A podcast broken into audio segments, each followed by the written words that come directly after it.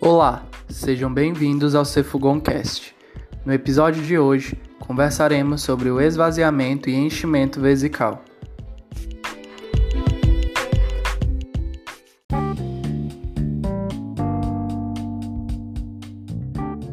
Múltiplas vias reflexas, organizadas no cérebro e na medula espinhal, modulam a coordenação entre a bexiga e a uretra.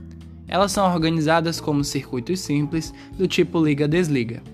Os diversos grupamentos neuronais envolvidos nos reflexos de armazenamento e esvaziamento vesical são centro miccional pontino, centro pontino da continência, substância cinzenta peraquedutal, entre outras regiões como amígdala, regiões rostrais do hipotálamo, tálamo dorsal, córtex motor primário e secundário, córtex entorrinal e piriforme, também exercem influências no controle miccional.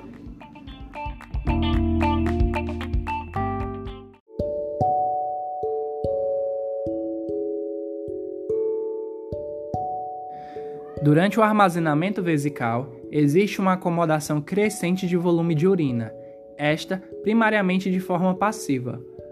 O reflexo autonômico simpático contribui promovendo o fechamento do meato uretral interno e inibição das contrações da bexiga durante o seu enchimento. Esta ação é desencadeada devido às aferências vesicais dos nervos pélvicos. Esse reflexo é inibido quando a pressão vesical eleva-se acima do limiar que desencadeia a micção. O reflexo vésico-simpático permite que a bexiga acomode volumes maiores durante o enchimento e é desligado durante a micção para que ocorra o seu esvaziamento completo. Outro reflexo envolvido na continência urinária é devido à contração do esfíncter uretral externo, que induz estímulos em axônios aferentes no nervo pudendo, que por sua vez ativam interneurônios inibitórios na medula espinhal, que suprimem a atividade reflexa da bexiga, uma via reflexa bexiga-esfíncter-bexiga.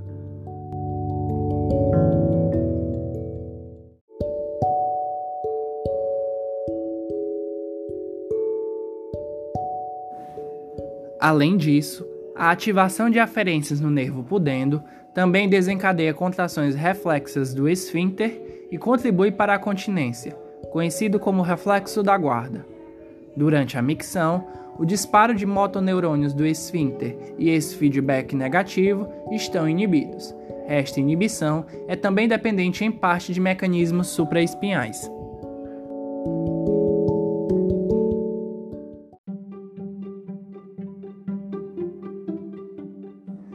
É importante compreender que, na fase de enchimento vesical, em torno de 150 ml, os mecanos receptores localizados na parede vesical enviam sinais via aferente para o centro pontino da micção e córtex cerebral, sinalizando o primeiro desejo miccional.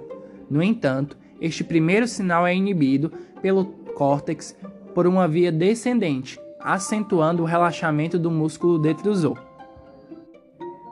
Em seguida, outros sinais de enchimento são enviados, uma vez que este reflexo é autorregenerativo, até a medida em que a bexiga atinge a capacidade que desencadeará o reflexo miccional.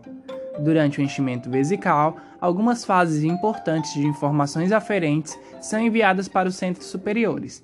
Estas podem ser inibidas ou estimuladas. Em ordem estão: o primeiro desejo ou sensação, sensação de enchimento, sensação de plenitude, desejo de urinar, que pode evoluir para desconforto e dor. Uma vez que o desejo miccional não possa ser satisfeito, podem aumentar as sensações de desconforto e dor.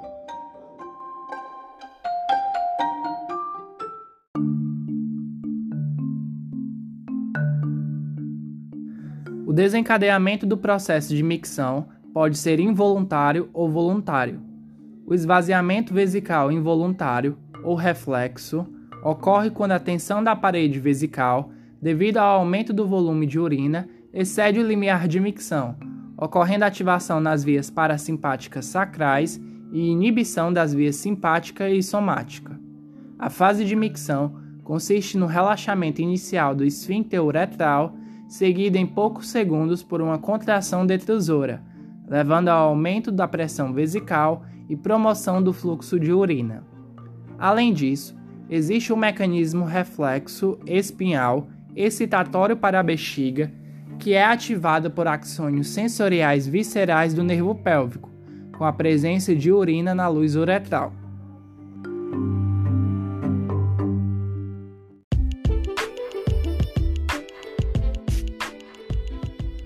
Durante a micção, ocorre ativação no córtex pré-frontal, ínsula, hipotálamo, substância cinzenta periaquedutal, centro pontino da micção. Uma vez que o desejo miccional ele possa ser satisfeito em lugar apropriado e socialmente aceito, o córtex então cessa essa atividade inibitória, desencadeando a micção, que ocorre através do estímulo parasimpático que desce por meio do nervo pélvico e atua contraindo o músculo detrusor e elevando a pressão vesical.